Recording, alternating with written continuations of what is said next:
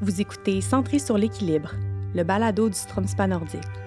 Un univers pour plonger au cœur de thématiques variées, alliant bien-être et sujets d'actualité, pour ainsi vous ouvrir à de nombreuses possibilités. Nous vous promettons un contenu avant-gardiste et audacieux, offert en partenariat avec nos collaborateurs d'ici et d'ailleurs. Joignez-vous à nous dans cette quête d'équilibre, un épisode à la fois.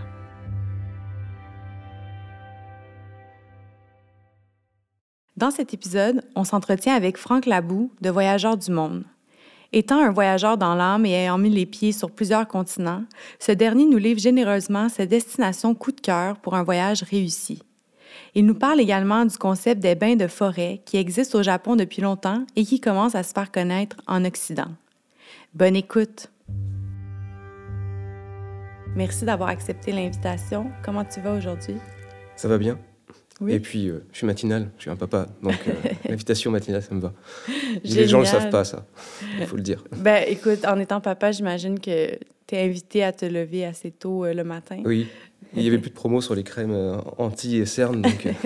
c'est bon, c'est juste audio, alors on ne le verra pas. Mais Franck, est-ce que on peut dire de toi que tu es un grand voyageur? Ça, c'est une grande question. Parce que finalement, ça fait, ça, fait, ça fait un certain moment que j'y pense, et puis je me dis, je suis pas un grand voyageur. Non Je suis un voyageur. Tout Un voyageur. Ouais, j'aime bien l'étiquette, mais euh, finalement, aujourd'hui, grand voyageur, ça donne. Je pense que ça, ça coupe les voyageurs en deux, en deux clans. Ceux qui ont peut-être un peu plus de moyens pour faire des grands voyages, et les autres. Alors, il n'y a pas de grands et de petits voyageurs, je pense qu'il y a juste des, des voyageurs. Et je pense qu'on peut aller proche, moins. Euh, on n'a pas besoin d'aller au bout du, euh, du Kilimanjaro pour, euh, pour faire un grand voyage. Parfois intérieur. Donc, mais oui, je peux me considérer avec. J'ai fait beaucoup de, beaucoup de voyages un peu partout dans le monde, des choses un peu plus inusitées. Et en ce sens-là, je, peux, je pourrais me. Allez, Ouais, M'étiqueter grand voyageur, mais c'est vrai que je... mais tu as mis les pieds quand même sur plusieurs continents qui t'a permis de découvrir plusieurs endroits, puis de maintenant pouvoir être conseiller en voyage, donc de, mhm. de, partager un peu cette passion, tes connaissances avec euh, la clientèle, puis de, de faire voyager les gens. C'est ça. Moi, je suis plutôt un grand curieux. Un grand curieux. Ça, ça m'a beaucoup aidé. Oui, ben, j'imagine, en étant voyageur, il faut, ça vient avec une certaine curiosité de vouloir découvrir ce monde qui nous entoure, euh, effectivement. Puis, parmi euh, les voyages que tu as faits euh, pour commencer là, en inspirant les gens, est-ce que tu aurais des destinations auxquelles tu repenses puis dis, ça, c'était vraiment une destination qui m'a marqué, quelque chose que je trouvais magnifique, que ce soit pour le paysage, pour l'expérience en soi? Ah, à brûle pour point comme ça J'en ai beaucoup. Hein. Mais c'est plein de petites choses, moi. C'est pas. Euh, des, petits détails qui te, qui te marquent? Et là, les gens qui me, me, lisent autour de la table depuis quelques temps, ils vont dire, ils parlent toujours de la même chose. c'est horrible. Mais il y en a pour qui c'est nouveau, c'est la première fois Oui, mais c'est ça. Et euh, mais c'est ça, j'ai des, des tocs euh, depuis que je suis petit. Il y a des destinations qui viennent me chercher. Et à la base, c'était des mots. Et puis, que je suis arrivé là-bas, je m'étais tellement fait un monde intérieur que c'est devenu quelque chose d'immense et d'important pour moi. Et euh, bah, vous savez, on regarde une carte quand on est euh, parfois un peu plus jeune. Euh, je ne sais pas si c'est des générations, on n'avait pas Google Maps. On allait à la bibliothèque chercher des livres. et puis, j'avais cette grande carte du monde dans ma chambre et, et moment nostalgie. Je t'ai scié, moi, par les noms, les mots. Il y avait des choses très très longues, comme Novosibirsk, Ouagadougou, euh, Antananarivo, et ça, ça me faisait triper, et ça m'amenait à, me dire, ça, ça, t'a donné des grands voyages. Et, euh, et moi, j'avais Bornéo. Bornéo, ça m'a... Euh, pour qui euh, c'est Zanzibar, ou c'est un nom qui... Ça respire l'épice, ça respire les grands voyages, ça respire le, siècle d'avant, mais Bornéo, c'est venu me chercher, et quand j'y suis allé, je sais pas, je pense que j'avais pas d'attente, j'avais juste le mot. Je savais que ça allait être particulier. C'était pas waouh, entre guillemets, c'est pas, euh, c'est pas un grand monument, un grand espace comme ça, euh, immense qu'on peut mettre sur une, sur une, justement sur une, page de magazine. Mais ça, ça venu, c'est venu me chercher. C'est plus pernicieux. Ce sont des plein un ensemble de petites choses qui, en plus du mot, sont venues me. Mais l'expérience là-bas, c'était comment euh? C'est la jungle. Et je sais pas pourquoi la jungle. Alors, est-ce que c'était les lectures de Tintin petit les... Pour moi, on parlait de grands voyageurs avant, et j'ai un côté un peu humble avec ce mot-là, parce que je, je, pense à toute une euh, tripotée de personnes, hommes, femmes, il y a 100, 120 ans, qui ont fait des choses assez incroyables. Mhm. Pour eux, pour moi, c'était plutôt des grands explorateurs, mais c'était pour moi la première chose, c'était le voyage est une exploration de soi, d'ailleurs, mais euh, c'est vrai que ces, ces gens-là m'inspiraient à travers les livres, etc. Et euh, c'est venu. Euh, j'avais pas. Euh, oui, la jungle. La jungle, et j'en attendais rien. Elle m'a apporté énormément de choses, et puis c'est resté après. Hmm. J'ai toujours cherché à recréer ça, étonnamment, ailleurs, en allant en Amazonie par exemple, mais c'est pas venu me chercher de la même manière. Il y avait d'autres petites choses. Je voulais aller voir ces petites fourmis qui avaient un petit, le même morceau de, de, feuilles. qui, moi, je ne les voyais pas. On avait un guide, il nous arrête, il me fait Attention, tu marches. Pourquoi? Regarde. Elles étaient en train de traverser, mais, euh, sur des kilomètres. Hein. Je sais pas, ça m'avait l'impression que c'était infini. Ça, c'est impressionnant. Oui, hein, ce qu'on peut voir, tu sais, jeune, dans les reportages télé, euh, euh, National Geographic, ce que tu veux, tu as toujours ces images de, ces, petites choses qu'on pense jamais voir et tout à coup elles sont là. Mm-hmm. Des bruits, dans des enregistrements. Euh, je dirais pas dans un ascenseur, là, mais ces petites choses qui reviennent au cinéma et euh, et ailleurs et qui, qui inconsciemment sont là et on pense jamais les croiser parce que ça, ça paraît virtuel, un peu faux. Et finalement, c'est là. Ces petites choses-là, c'est souvent des choses que la nature a à nous offrir. Exactement. Exactement. Oui, puis dans, dans, là, on parle, tu as parlé dans ton article un peu des forest bathing, donc de, ces immersions dans la forêt. Tu, tu, nous parles de jungle maintenant. Ouais. Je me demandais comme ça, est-ce que la jungle a plus à offrir que, par exemple, la forêt boréale du Québec? Pas la même chose, hein. c'est deux extrêmes. Euh, mais euh, oui, elle a des choses intéressantes à offrir. Alors c'est sûr que, je vais revenir à la jungle après, mais les forêts boréales ici, bah, moi ça m'a inspiré, ça me change de mon chez moi d'origine. Hein. C'est sûr que je viens pas, je viens du bord de la mer, je suis breton, euh, je suis né en France et c'est et, mon, chez moi, ma nature, elle a, elle a, pas la même sonorité, elle n'a pas le même goût. Et quand je suis arrivé ici, il y avait beaucoup d'odeurs, je trouve, dans la forêt boréale. C'est plus ça qui vient me. Quand tu disais ouais, oui. qu'en euh, France, tu n'avais pas ces paysages-là, la forêt boréale, quand tu es arrivé ici? Non, ouais. Et c'est vrai qu'il y, y, a des gens ici qui m'ont dit oui, euh, tu vas voir, on a un peu toujours les mêmes paysages, et puis, euh, puis l'hiver c'est long, et oui, ok, je vais voir. et puis finalement, on trouve encore une fois des ce sont des petits instants. C'est à la fonte des neiges, c'est de l'eau qui ruisselle sous, la glace, euh, puis euh, euh, c'est des odeurs à l'été dans les forêts. C'est des petites choses. Et par exemple, c'est vrai qu'on pense à la forêt ici, on va trouver toujours les mêmes, emplacements, les mêmes parcs. Après, on peut, pas, on peut exporter ça à d'autres pays. Hein. on se draine vers les mêmes noms, les mêmes endroits. Et il y a pas mal de petits endroits secrets, finalement, je trouve, au Québec, qui nous amènent à des, des choses assez exceptionnelles. Moi, j'ai longtemps habité, alors, ça va faire bizarre, ça fait toujours bizarre que je dis ça. J'habitais en Beauce quand je suis arrivé euh, au Québec. J'ai jamais habité à Montréal. Je suis euh, un non-urbain. et, euh, et j'ai resté sur Thetford Mines pendant à peu près trois ans. OK. Et il y a pas mal de petits parcs dans le coin. moi, je n'avais pas envie, là, quand on sortait, c'était plutôt justement en s'immerger en nature, au chalet familial, etc. Et, et euh, ça m'a amené à connaître d'autres choses, et notamment, euh, il y a un parc national, mode la CEPA, qui est un petit peu moins connu, c'est le parc euh, Frontenac. Le parc Frontenac. Avec le, lac, le lac Saint-François, et on y trouve tout un réseau de passerelles, on est enfermé comme ça dans une forêt et où on va trouver beaucoup d'odeurs, beaucoup de lumière et de couleurs aussi. Et c'est un endroit qui m'a surpris parce qu'on y trouve des plantes carnivores, des orchidées, de la tourbe rouge, Des orchidées jaune. Oui. Wow. Au Québec.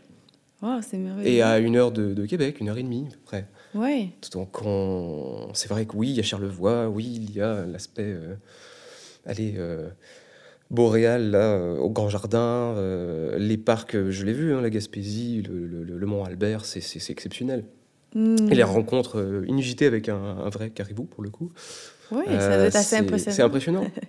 Mais, mais c'était plus. Encore une fois, il y avait, y avait d'autres mondes, il y avait autre chose. Et là, j'avais l'impression d'être un petit peu plus euh, surpris. Et c'était inattendu.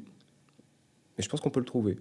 Mais il faut avoir un petit peu l'esprit un peu plus, je pense, mais il y a peut-être aussi la notion que, bon, la forêt boréale, on la connaît, on a grandi avec, dans, notre cas, les, Québécois, mais quand on va dans la jungle, il me semble que tous nos sens s'éveillent parce que, bon, il y a la chaleur, il y a, après, il y a les, les, les sons de macaques, euh, il y a vraiment beaucoup d'éléments qui, qui, viennent capter notre attention. Mais toi, tu dis que finalement, cette forêt boréale qu'on a au Québec offre autant, mais il faut savoir ouvrir les yeux, puis ouvrir un peu nos sens, puis ou les réouvrir. Ouais, les réouvrir. Parce que finalement, on oublie ce qu'on a autour de soi. On mhm. cherche toujours à aller à partir, mais euh, on s'est recentré depuis deux ans. Parler de pandémie, euh, ouais. à un moment on en reparlera, un, petit peu, un petit peu obligé, hein, on en vit encore dedans. Mais c'est vrai que le monde s'est rétréci beaucoup depuis deux ans, mhm. entre malheureusement les guerres et puis l'aspect sanitaire. Et euh, on, on s'est replié sur notre chez nous, entre guillemets. Et euh, on ne pouvait pas spécialement aller d'une province à l'autre. Et donc, on a réappris à se reconnecter à, des choses plus simples. Mm-hmm, tout à fait. Euh, pas dans le mauvais sens du terme, hein. au contraire. Je pense qu'un un beau voyage, euh, on n'a pas besoin de prendre huit avions, partir à bout de la Terre, même si j'en ai été, mm-hmm. j'en ai bénéficié de ça, mais je pense qu'arrivé à un certain âge, on, on s'accroche plus à des petites choses comme ça et on n'a on pas besoin d'avoir cette pression du grand voyage pour avoir des grandes émotions dans la nature. Donc oui, euh, je pense qu'on peut avoir ce genre d'émotions-là. Après, dans la jungle, oui, euh, c'est plus euh, exponentiel, ça nous pète au visage, aux oreilles. Mhm, il y a des bruits de choses d'ailleurs qu'on ne sait pas ce que c'est. Hein. Est-ce que c'est un oiseau, un insecte? Et c'est pire, pire, la nuit. Oui, ça, ça doit. Pire, non, la nuit, c'est les nuits, il vaut mieux voir des boules caisses parce que ça si c'était séduisant à un moment donné, euh, après ça devient. Mais après d'autres éléments s'en mêlent, un orage, la pluie, euh, de l'eau qui tambourine sur les, sur les feuilles, un animal. Les singes, on les entend moins quand même. Au Guatemala, on entend les singes hurleurs, ça, ça, ça réveille le matin, on a l'impression qu'il y a Tarzan qui est pas très loin. Mais finalement, euh, finalement à Bornéo, c'est encore autre chose. Hmm. C'est une, cacophonie.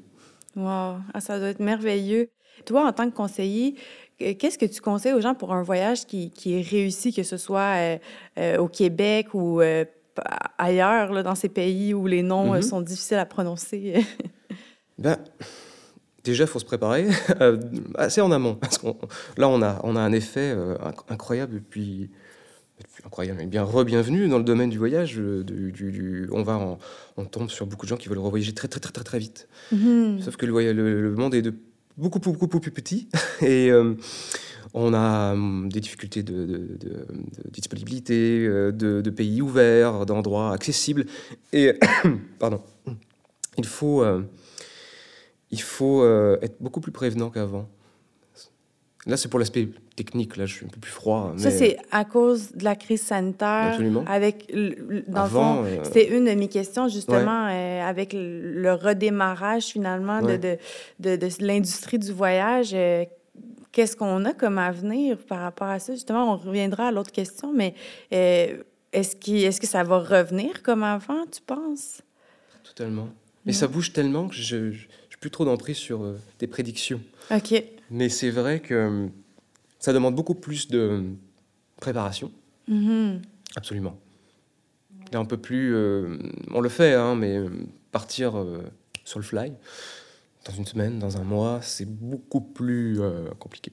Oui, parce que j'imagine qu'il faut prévoir bon, les tests. Est-ce qu'il y aura suffisamment de vols d'avion? Oui, même si c'est de moins en moins, mais c'est surtout qu'il y a moins de vols, moins de voitures disponibles, des choses comme ça. les gens, on n'y peut rien, mais on va tous un peu aux mêmes endroits à mhm. cause de, justement des, frontières qui ne sont pas ouvertes, même si elles se réouvrent et même si les tests commencent à s'envoler aussi, euh, en ce moment, ça demande un petit peu plus de, temps. Mais si on fait fi, par exemple, de, mm. ça, là, pour mm. planifier un voyage, je veux dire, on commence par quoi? Est-ce qu'on commence par déterminer la destination ou on se dit, euh, ah non, moi, c'est que j'ai envie de voir telle, telle chose, je vais trouver une? On met un nom sur un sentiment. Bah, oui, non. Moi, j'aime bien préparer assez longtemps en amont ça. Je pense qu'il faut, euh, il faut que ce soit quelque chose qui, nous, qui vienne nous chercher. Je dis pas qu'il faut que ce soit que des rêves d'enfance et des choses qui nous tiennent à cœur depuis longtemps, mais c'est vrai que avec la démocratisation du voyage, tout le monde, euh, depuis aller, mais dirais un bon 15 ans, s'est mis à voyager un peu plus facilement. Et j'ai l'impression qu'on a perdu la raison du pourquoi je pars. Et on a cumulé beaucoup de, de, de, voyages, et plus par pression sociale ou marketing. Et je dis ça, je travaille dans le milieu, c'est pas. Euh, mais je, je dirais que j'ai beaucoup d'amour à faire partir des gens qui ont une, une vraie, vraie, vraie, vraie raison une genre de mission. Oui, et je veux pas, euh, je veux pas catégoriser euh, les voyageurs. Hein. Moi, je représente aussi une compagnie et chacun a droit à son, mm-hmm. à, sa, sa, raison pour voyager. Mais c'est vrai que quand on vient avec un projet, avec quelque chose qui tient à cœur, les enfants, ils ont absolument envie de partir là parce que oh, ma fille, elle aime ça depuis qu'elle est petite et, et, nous, on a envie d'embarquer avec elle. Et où j'ai toujours rêvé de voir les animaux, j'ai toujours, ok, oui, là, ouais, je peux comprendre. C'est quelque chose qui, on met un petit peu de on saupoudre un peu d'âme et de, dans, le hmm. projet et ça vient. Euh, alors, différents types de voyages. Il y a des voyages et des vacances. Euh, oui, bah oui absolument. ça, mais un, voyage, euh, oui, doit avoir ce petit côté magique. Où on, vient, par exemple, accomplir un, rêve ou. Ouais. Ouais, j'imagine. Sans le savoir, parfois, c'est des petites choses qu'on vient avec amener de l'émotion dans. C'est drôle, eu cet hiver, j'ai eu un appel, une dame, elle était pas loin d'ici, euh, dans Bellechasse, là, proche, proche du bassin, entre le bassin Laurent là, et, Québec. Et euh, elle m'a dit, vous savez, moi, depuis que je suis marié, je voyage pas beaucoup. Avec mon mari, on est agriculteur, etc. J'ai dit, ok, d'accord. On n'a pas beaucoup de temps pour nous. Et puis, euh, nous, on veut absolument aller au Guatemala. Bah, je dis, c'est drôle. Et puis, je pose la question qu'à chaque fois je pose, mais pourquoi? Et souvent, on va me répondre, bah, je sais pas. Ou c'est le temps. Ou mes voisins y sont allés on en a entendu parler de la Chine, ou, enfin bon, ça c'était avant. et voyons, euh, donc souvent c'était par mimétisme, par pression, par. Euh, et, quand quelqu'un me dit, bah, pourquoi je voulais Guatemala Mes ouvriers depuis 5 ans sont guatémaltèques, et puis on parle de leur pays depuis 5 ans, et j'ai, j'ai un rêve d'y aller. J'ai vraiment envie d'aller voir leur village, j'ai envie d'aller voir leur famille, et puis par extension, je veux, je veux, je veux leur découvrir leur culture. Et ça m'avait vraiment marqué, c'était cette petite euh, dame-là qui avait ce projet et je trouvais qu'il y avait beaucoup de cœur là-dedans. Et ça. Donc quand, quand on vient avec ça, alors je dis pas que c'est toujours comme ça, mais c'est vrai que ça, ça vient me, ça me donne envie de, de me battre pour que ça se réalise. Mm-hmm, et euh, c'est super. Donc oui, pour se préparer, oui, je, je pense que des lectures, c'est important, se renseigner sur ce qu'on fait aussi. Alors je sais qu'on est là en tant qu'agent de voyage, parfois les gens n'ont pas tout le temps le temps, mais un petit peu de d'investissement comme ça dans son, dans son programme en, y prenant le temps. Hmm. Mais j'imagine que ça doit être différent pour chaque personne, dépendamment de la personnalité, parce que, par exemple, quelqu'un qui dit, moi, j'adore les surprises, j'adore l'imprévu, je vais partir sans itinéraire, je vais partir euh, comme ça à l'abandon, hmm. alors qu'il y a quelqu'un qui dit, moi, je préfère quand euh, mes attentes sont concrétisées, réalisées, puis que je sais où je vais, ben là, quelqu'un va plus se préparer, peut-être... Euh, réserver les nuitées à l'hôtel à l'avance, avoir un itinéraire ou quoi que ce soit. Là, notre travail. Et d'une personne à l'autre, on a besoin de plus ou moins de, justement, de spontanéité et d'avoir euh, des choses réservées d'avance. Et c'est là la beauté qu'on a euh, bah, chez Voyageurs du Pont aussi, c'est de faire du voyage sur mesure. Mm-hmm. Ça fait 40 ans qu'on fait ça et qu'on est, euh, qu'on est assez connu dans le domaine. Et, et c'est pour ça que chaque, chaque projet est différent. Et, mais il va toujours y avoir une, un, fond de, un fond de réservation, bien sûr. Avion, euh, une voiture, euh, des, des, hôtels clés. on peut y apporter une certaine spontanéité. Hein.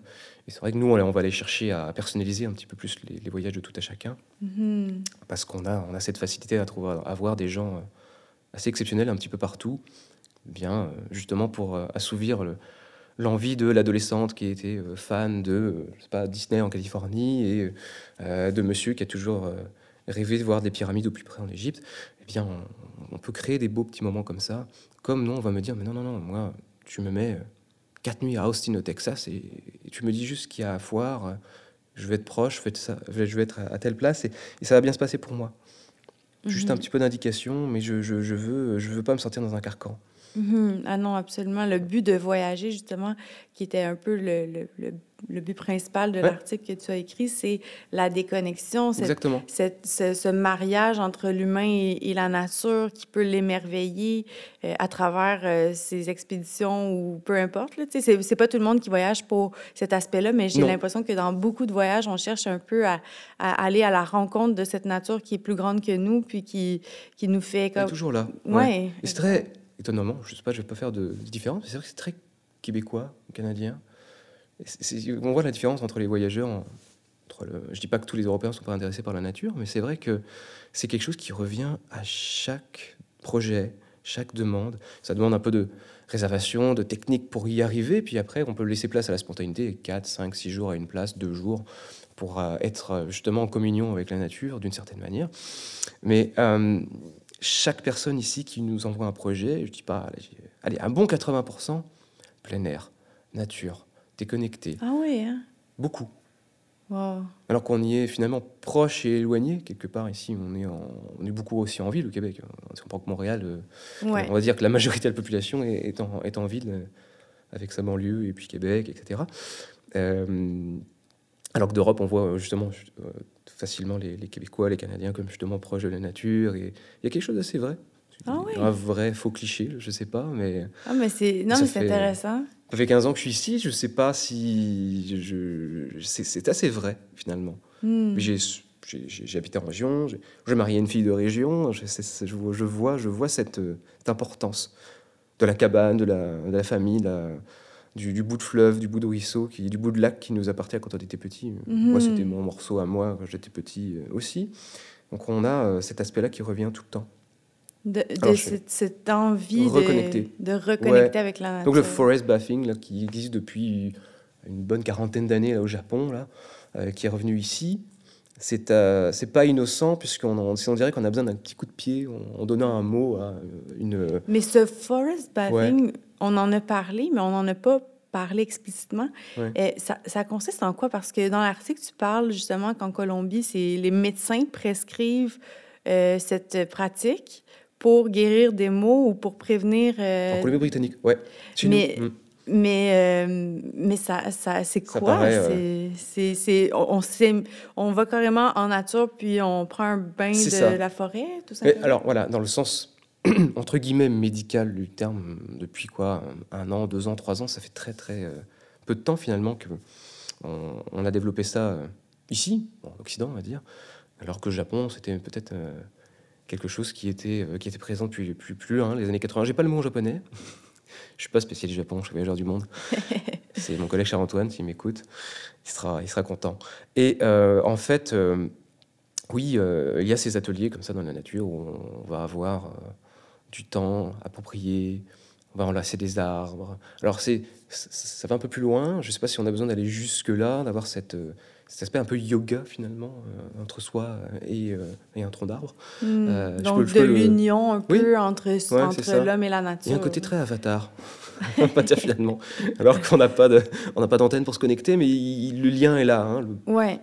le côté un peu spirituel avec la forêt qui est très présent en Asie aussi, hmm. et euh, qui était présent ici aussi, qu'il l'est encore quelque part chez les, chez les communautés autochtones, et euh, euh, par le passé on l'avait. Et on les voit comme ça encore, et c'est vrai que c'était quelque chose qui était présent. On lit les, les explorateurs justement de Nouvelle-France qui nous ramenaient ça, cette proximité avec, avec la nature des, des Premières Nations ici. C'est assez intéressant. C'est peut-être resté à travers nous sans le savoir. Ça a été un leg peut-être invisible. Ouais, peut-être allez savoir. Mais, mais c'est vrai que euh, la nature, quand on s'y retrouve, il y, a quand même un, sentiment de calme qui, qui s'installe en nous. Oui. Depuis deux ans, je pense qu'on a besoin de cet apaisement-là aussi. On a été encabané, euh, bon, euh, obligatoirement à certains moments. Ouais. Et on, a, on a cassé le fil. Et pas juste pour ça, je pense, depuis un certain temps. Et, et, et c'est assez fou en soi qu'on nous donne un petit billet du médecin pour, euh, pour s'obliger à passer au moins un bon deux heures. Mm-hmm. Ça va prendre 20-30 minutes, il y a moins de monde forcément. Et puis ce, ce, ce, ce, calme, le vert, les lumières, la couleur, le, son, le...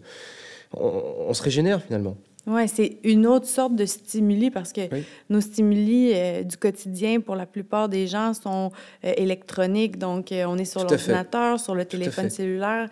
puis ça, ça c'est une, une hyper-connectivité qui, qui nous, finalement, qui nous distrait de ce qui nous entoure, alors que quand on se retrouve en nature, on, mm-hmm. on est comme un peu... Euh, l'horizon, le regard se pose sur un horizon qui, qui, est plus éloigné, puis on est vraiment euh, en, en, connexion, justement, à ce qui est plus grand que nous versus euh, l'hyperconnectivité sur nos écrans, sur nos téléphones. On a besoin hein, de se déconnecter de plus en plus. Oui. Et on a besoin d'ateliers pour savoir le faire parce qu'on est, on est accroché à une notification et, et on, sans le vouloir, après le travail, une notification pour le travail, Outlook Express, et les enfants, et si, et on cumule Des, alertes, des pop-up toute la journée, de, du matin au soir finalement. Mais il y a une certaine rapidité mm-hmm. qui s'est installée dans nos quotidiens. Puis, on, à l'inverse, on a l'impression qu'en nature, il y, a, il y, a, une lenteur qui s'impose parce que pour que la nature se développe, pour que la forêt prenne, prenne la forme qu'elle a, ça, ça, a pris des, des, des milliers d'années, voire... Euh, oui, tu ne peux pas mettre cette sorte de pression-là quand tu te trouves là-bas, parce que justement, comme tu dis, c'est euh, un processus de millions, milliards d'années et qui continue son petit bout de chemin. Et on fait juste que souffler sur les choses. On passe comme ça. Mm-hmm. On passe avec fracas aussi. Oui, puis on est spectateur. On n'a pas vraiment d'action à poser. Euh, sinon que, bon, de cueillir euh, des champignons. De... Mais il n'y a pas vraiment... Non. À part si on décide de, de, faire du sport en nature et tout, mais ça, ça, ça encore une fois, c'est voilà, nous apaiser, nous écraser. On, est, on est, comme tu dis, spectateur et sans, sans avoir d'emprise sur, euh, sur les mhm. choses, sur la nature. On n'a pas besoin d'avoir un certain contrôle. Donc, j'imagine qu'il y a un lâcher-prise en, allant dans ces forest batting-là. Puis de... Exactement. Ouais. On peut le faire tout seul, à côté de chez soi. Ouais. on n'a pas besoin d'attendre que ce soit prescrit. on a son petit jardin, oui, pour soi aussi. On peut le trouver. Moi, j'étais plus jeune en, Bretagne. J'avais ce petit, ce petit coin à moi aussi. Je partais à 20 minutes de la maison, euh, on avait ces petites collines, ces petites montagnes, entre guillemets, parce qu'en Bretagne, il n'y a pas vraiment de montagne, ça fait 300 mètres, la plus haute montagne.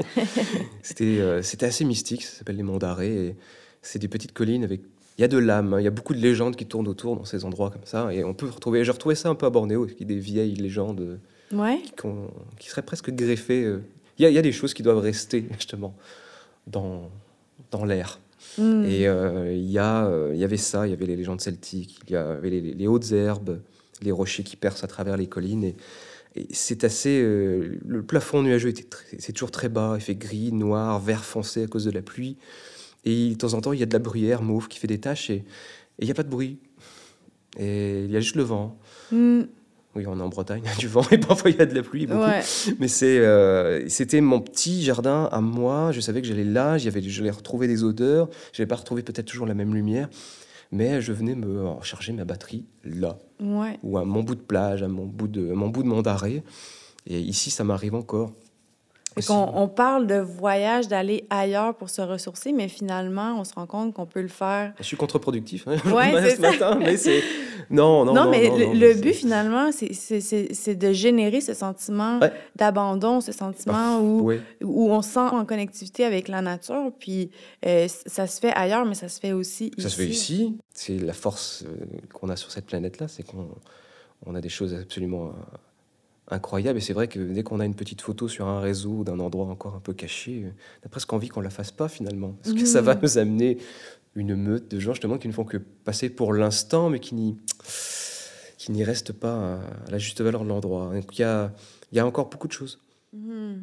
Mais dans l'idée du, du voyage, c'est qu'il y a un départ L'idée d'un départ, c'est quand même fort. C'est de dire, bon, là, je quitte momentanément cette vie ou ce, ce, lieu pour aller ailleurs. Puis je laisse derrière moi plusieurs choses. Dans, dans le on se déracine, on laisse son quotidien, oui, son travail, ce qu'on veut, et puis ça, son soi aussi.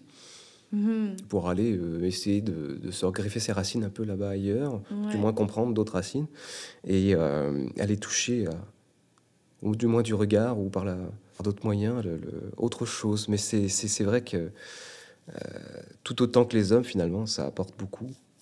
Euh, cette, euh, cet aspect-là du voyage, de nature. Mm-hmm. On revient avec un bagage finalement quand on part en voyage. Il y a un départ, mais il y a un retour aussi, puis on, revient ressourcer. Ouais. Mm. Parfois, ils nous fessent, entre guillemets, sur place, dans l'avion, ou ça peut venir un an, deux ans plus tard, six mois. Ouais. Il, y a, il y a quelque chose qu'on ingère qui prend du temps. Ouais. Et quand je suis allé en Inde il y a assez longtemps maintenant, euh, ça m'a fait un mauvais effet au début, ça a duré un certain temps, jamais, etc. Et je me suis rendu compte, le temps passant, c'était peut-être la plus belle chose qui me soit arrivée, puisque ça m'a repoussé dans, dans, des retranchements. J'en avais hmm. besoin. Ça t'a sorti de ta zone de confort. Oui. Oui. Oui, c'était ça, et j'en avais. Moi, j'étais quelqu'un de très sur moi, euh, timide, je pouvais pas parler à une personne en face de moi sans la regarder dans les yeux. Et, j'ai été pris par la main par une grande voyageuse, je vais l'appeler une grande voyageuse quand je, l'ai connue, enfin 21 ans, et c'était quelqu'un qui m'a beaucoup, euh, voilà, qui m'a pris, m'a dit non, tu vas voir, on va, je serai là et ça va, ça va bien se passer. Mm. Et c'est vrai que ça a été violent entre guillemets, parce que le, choc, culturel. le choc culturel, le choc à tous les niveaux on est dans une autre dimension. Et derrière, euh, ça m'a pris quelques années pour comprendre que c'était euh, une chose exceptionnelle. Et j'y reviendrai, mais je vis encore, je, vis, je vivrai encore sur ce sentiment, et peut-être que je serai déçu. Donc je préfère rester sur ce que j'ai vécu là. Mm-hmm. Et ça m'a. Euh, enfin, c'est revenu au même moment. J'ai, j'ai été agent de bord. Oui, ah ouais? Du coup, oui, ça m'a forcé à, à être aussi Ouais, bah oui, à sortir et à, euh, à gonfler des, euh, des, des, gilets de sauvetage dans les gens euh, sans rire pendant qu'ils se foutaient de moi. Donc c'était ça, ça m'a voilà, c'est arrivé au même moment et ça m'a ça m'a fait beaucoup de bien. Donc, mm. les voyages, en plus de, de, nous offrir cette déconnexion, mm. cet, cet, abandon, finalement, ça, ça nous fait grandir aussi. Ça, ça, nous. De par les gens qu'on rencontre, on a moins de filtres aussi en voyage. On dirait qu'on on est moins dans un carcan, puis on, peut être plus... On sort des coups à l'étranger. On sort des coups, on, on s'étonne soi-même des choses qu'on peut faire, surtout quand on est moins organisé, par exemple. Là, je mm. parle... Euh, je parle pas des voyages à travers ceux qu'on exploite chez Voyageurs du Monde, mais c'est vrai que là, on va parler à, à titre personnel. Quand j'étais plus jeune, oui, il y avait moins d'organisation. Euh, prend le bus avec les locaux, prend le train de nuit euh, sur une couchette, euh, un Indien en dessus, un Indien en dessous. Mhm. C'est d'autres choses. Mais qu'on est forcé de l'inconfort aussi, des fois. Oui, mais de l'inconfort amène justement des situations euh, où on se rappelle plus de ça, je crois, mhm. ces moments-là. Ouais. Mais il y a tout type de voyage, finalement. Il y a ce genre de voyage où on est à sac à dos, puis euh, on, est vraiment plus dans, dans, quelque chose de téméraire qui nous sort de notre zone de mm-hmm. confort, mais dans le sens où on va dans des endroits super luxueux, puis fait il y a tout type oui, de Oui, il y a luxe, il y a luxe aussi dans les, dans les services qu'on peut recevoir. Où je vois, on, traite, euh, par exemple, la façon dont on travaille. Euh, on a un service de conciergerie, par exemple, à destination.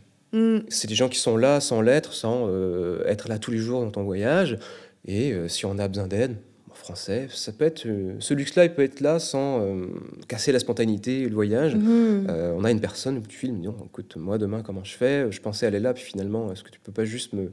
C'est les petits, les petits coups de pouce qui, qui peuvent justement apporter un voyage comme, voilà, une réservation, quelque chose qui n'était pas prévu. finalement, on va partir plus tôt. Qu'est-ce que tu conseilles de faire demain? On pourrait repousser l'hôtel, etc. C'est oui, le luxe, on peut le retrouver dans, dans ce genre de service dans des guides pour soi. À une époque, j'étais non, non, je n'ai pas besoin de guide. Et puis un jour au Brésil, j'ai eu quelqu'un, à Salvador de Bahia, et puis ça m'a ouvert d'autres choses. J'avais besoin de contenu, j'avais besoin de, de, recul historique sur certaines choses. Mhm. Et euh, non, puis on, grandit au début, quand on est un peu plus jeune, on n'a pas besoin de telle, telle, telle chose. Puis finalement, on a ça dépend des gens, mais euh, c'est vrai qu'en grandissant dans le voyage et autres, dans la, vie personnelle, on a parfois un petit peu besoin de cette ouate aussi, et ça te fait du bien. Mhm, bah Sans oublier l'essentiel, donc euh, voilà. Ouais, ouais, ouais. Puis si tu avais, par exemple, on en a un peu parlé au début, mais là, je te, je te relance le défi de, de te remémorer hmm. le moment le plus marquant dans un de, hmm. de, tes voyages. Euh, en as-tu en, tête? Tu me demandes ça et puis je vais vous sortir 15 trucs. Euh, ben, ça peut être euh, quelques trucs aussi. Deux, trois, enfin, trucs, oui. des moments comme ça.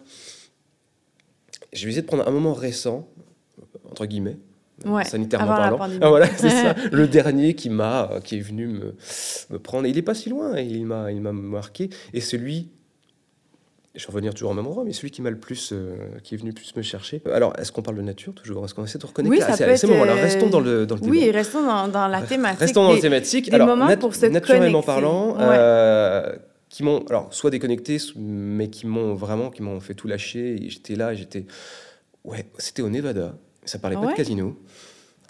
C'était un mois et demi avant euh, que l'OMS dise c'est la pandémie, vous restez chez vous. Et euh, on ne parlait que de petites choses qui se passaient en Chine. Et j'étais dans le centre du Nevada, à des centaines de kilomètres de Las Vegas, dans des routes où personne passe, à côté d'une ville fantôme. Et on avait loué un, pick-up. Je loue jamais de pick-up. Je n'ai pas besoin. À Las Vegas, on, serrait les fesses parce qu'on était collés à l'une et l'autre voiture. Mais là où on allait, chez les cowboys, les vrais. Vraiment, là, on était dans les bars le soir, on était avec le cowboy à gauche, le cowboy à droite qui buvait sa, sa, sa, sa Budweiser du soir. Et euh, il y avait quelque chose de, réel que je pensais plus exister finalement dans l'Ouest et on a reconnecté à ça. Mais pour revenir à la nature, on devait faire la jonction entre deux villages et on entre dans un petit village, dans cette, cette ville où euh, il y a un bar. Euh, je pense qu'il y avait 10 bicoques. Et on arrive euh, là, il y a une dame. Ah, bah, je suis venu ouvrir parce que je vous ai vu au bout de la route. ok, très bien. Bah, on pensait aller là-bas. Est-ce qu'on peut traverser dans tel paysage? C'est quoi votre voiture? Ok, c'est bon. Rentre Bill, le grand Bill, avec sa grande barbe blanche, son chapeau, euh, son, manteau en moumou. Euh, oh, vous êtes combien dans le village? Il commence à prendre sa main, il fait 1, 2, 3. On est neuf. Très bien. Mais si je veux aller à Eureka, de l'autre côté de la route, ah, c'est bon, ça va vous prendre 4 heures avec cette voiture? Ouais, ouais, ouais, mais ça va bien se passer.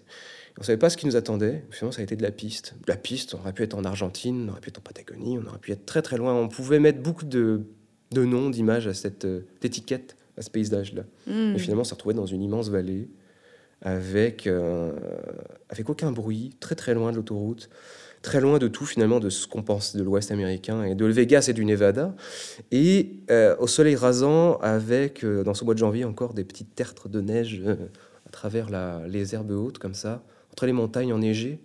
C'était assez impressionnant. Et j'ai mon collègue qui est à côté de moi, le même qui fait le Japon de tout à l'heure, hein, c'est le même.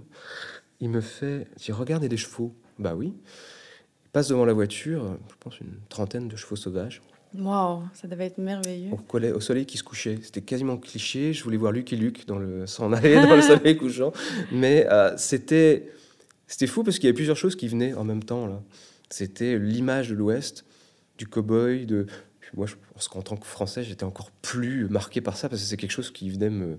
L'Amérique, avec un grand A, euh, l'Ouest, les cow-boys, etc. Et, et, tout était résumé en, en un moment. Et il n'y avait plus de bruit. On s'est arrêté on s'est mis euh, dans le capot arrière du pick-up, on a regardé ça pendant 30, 40, 50 minutes, une heure, jusqu'à ce qu'il s'en aille. Et euh, je pense qu'on ne veut plus bouger. Et à ce moment-là, amène des discussions sur la vie, sur les choses, sur ces moments-là. Et on se regarde, on dit, t'as déjà vécu quelque chose comme ça? Non. Hmm. C'était pas attendu. On avait, euh, là, on était en voiture, c'est certain que ça, ça brise le charme d'une marche en forêt, mais c'était, on a passé 4 heures sans croiser personne et, et c'était un, c'était un beau moment. Non, ça devait être magnifique. On se l'imagine, les couleurs, genre euh, dans le orangé, mhm, avec. Ça. Euh, ah, ça devait être magnifique, ouais. Ils étaient peut-être pas proches, on ne pouvait pas les toucher, c'était loin, mais c'était palpable. Mhm. Dans le sens, ces moments-là, il y a quelque chose qu'on vit. Oui, absolument. Qui est très silencieux, juste des sabots, euh, un petit peu de poussière remuée par les sabots, justement, dans le fond. Et mhm. C'est tout.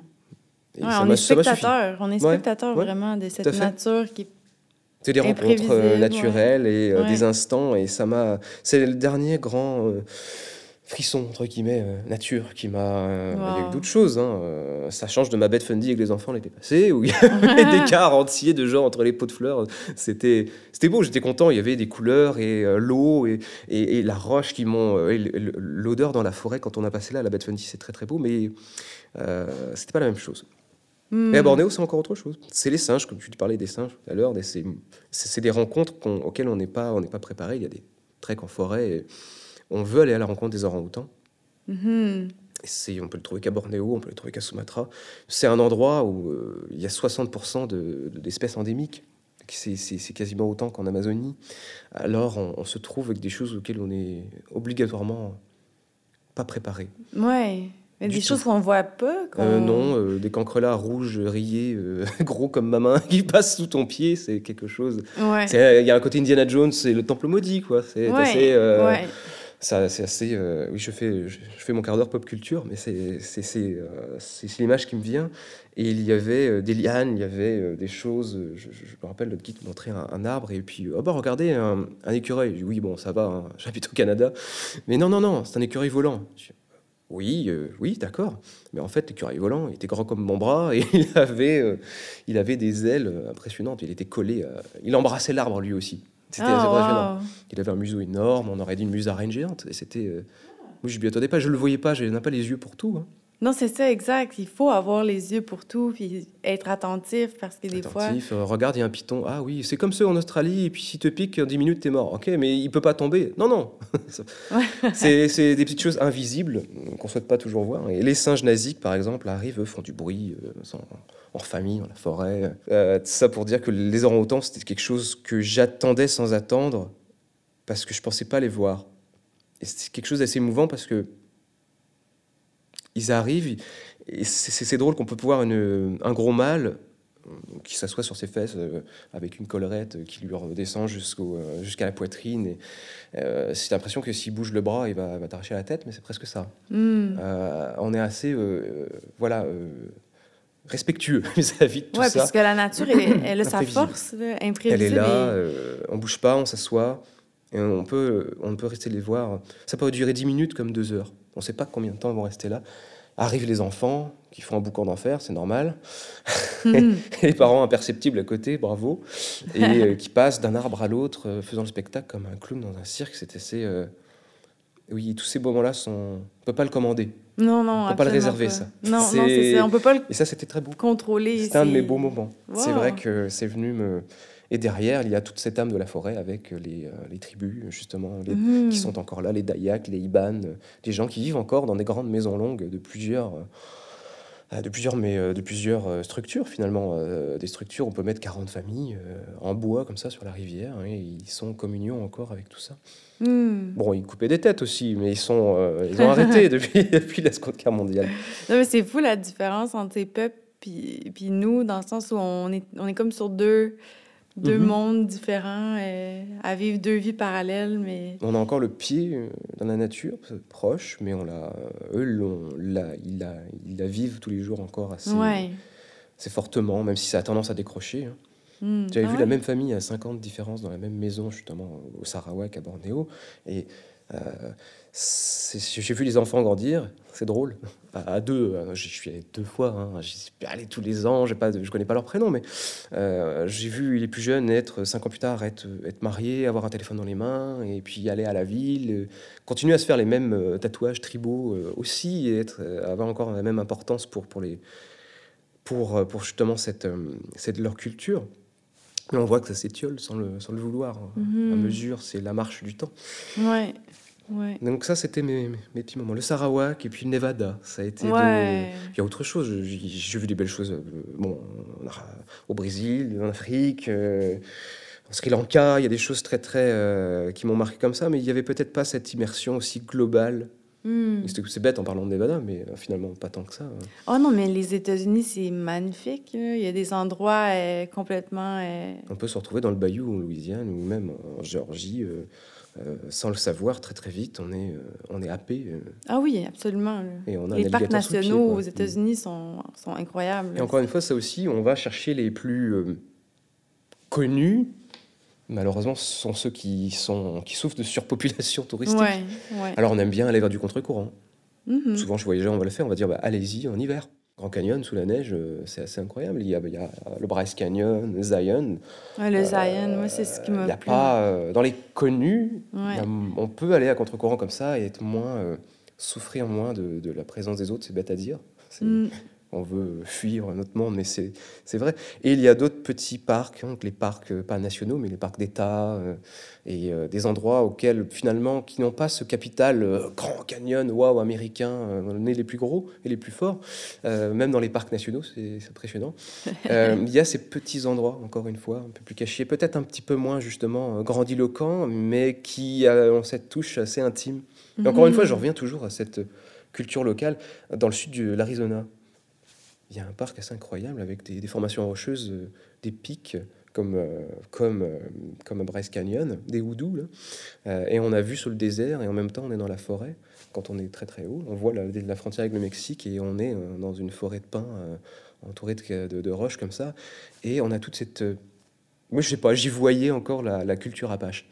Parce qu'il y avait encore ces, ces Indiens à l'époque qui s'étaient cachés là pour fuir les tuniques bleues les, soldats américains qui sont battus euh, dans, ces rochers. Hmm. sont euh, enfuis. J'ai le même sentiment quand j'étais aux, Everglades. Alors, il y a Everglades et Everglades, c'est drôle à dire. On a parlé de Floride. Moi, ça m'émeut toujours la Floride. Alors qu'ici, bah oui, bon, tu veux voir quelques retraités sur la plage. Non, non, il y a, il y a plusieurs Florides. Et, là encore, au niveau de la nature, c'est c'est pas la plus, justement, la plus facile euh, d'émerveillement, entre guillemets. Hmm. Euh, bon, oui, il va me parler de marais, fine. mais il y a quelque chose d'assez attendrissant. Euh, moi, je ne parle pas de sorties en airboat, euh, justement, euh, qui font du bruit. non, non, il y a des sentiers dans, des, dans, des, dans, des, coins du parc des Everglades qui sont un petit peu moins connus, où justement on a encore des, pumas dans, dans le où il y a encore des légendes de Sasquatch, enfin ah hein. des marais. et, et, on a ces Indiens séminoles, par exemple, qui sont encore techniquement en guerre contre les Américains parce qu'ils n'ont jamais signé aucun papier et qui s'étaient reclus jusque dans les marais pour pouvoir vivre comme ils voulaient. Ah oui. Et, je sais pas, après un orage, j'ai l'impression qu'il y a toujours des, ces petits moments dans l'air. Il y a, euh, ça s'évapore, en Floride, quand il y a des endroits un peu tropicaux comme ça, il fait très chaud, tout d'un coup il y, a, de l'eau et on a, euh, on a l'impression de voir le marais qui fume pendant quelques instants et la vie revient. Alors sort de l'eau, un alligator qui va repointer ses deux yeux, hop, euh, des, euh, les, l'eau qui goûte justement dans les, dans les hautes herbes qui, qui, qui, qui griffent et c'est, j'ai, on peut presque voir peut-être un petit l'air du temps. Hmm. C'est, c'est, c'est différent il va y avoir des reflets, des, grands arbres, des choses auxquelles on n'est pas, pas habitué. C'est beaucoup plus euh, léger. Mm-hmm. Il faut prendre plus son temps. Donc, après tout ça, c'est, on se rend compte que peu importe où on est, la ben, nature a quelque chose de subtil à nous apporter, mais il faut avoir, comme on, a dit, les yeux pour Est-ce que voilà, ce forest bathing ne serait pas justement une façon de se donner des outils? Parce que parfois, justement, comme tu l'as dit tout à l'heure, on est trop... Euh, sur la go et euh, ouais. à tilter. Et euh, on n'a pas tous parfois euh, le temps ou la facilité. on n'est pas tous hmm. égaux avec ça. Donc, ce forest bathing serait comme une façon de réapprendre à, mhm. à, se connecter à cette nature. Plus, ou voilà, qu'on n'a plus le. Ouais. Parce que finalement, nos ancêtres avaient cette capacité de d'être en harmonie avec la nature puis de d'évoluer. parce qu'on n'a jamais été aussi urbain aujourd'hui et finalement on ne sait plus trop ce que ça veut dire. Mhm. Et euh, voilà, le monde rural et aussi le monde naturel, il, est, il, faut, le, il faut, je pense, apprendre à le remettre, euh, le revaloriser, le remettre de l'avant. Et, euh, et, ça, ça, on peut le faire chez soi avant d'aller voyager et de le faire ailleurs. Ça, c'est deux outils. Et c'est clair que ça, ça vient tout seul parce qu'on peut. c'est difficile de rester insensible à mhm. tout. Tout est beau. Oui, tout est beau, c'est vrai. Ça, c'est une belle conclusion, je trouve. Mais merci beaucoup, Franck. C'était vraiment intéressant euh, euh, d'apprendre autant de choses sur autant de lieux dans, dans ce monde. Euh, vraiment, c'était bien. Merci. Ça m'a fait plaisir. c'est ce qui conclut l'épisode d'aujourd'hui. On espère que vous avez apprécié la discussion. Si le contenu vous a plu, on vous invite à partager l'épisode et à laisser un avis sur la plateforme de votre choix. Vous pouvez également nous suivre sur nos réseaux sociaux et sur notre site internet au stromspa.com. En vous abonnant à notre infolette, soyez certain de ne rien manquer. Merci pour votre précieuse écoute et au plaisir de vous retrouver lors du prochain épisode. À bientôt!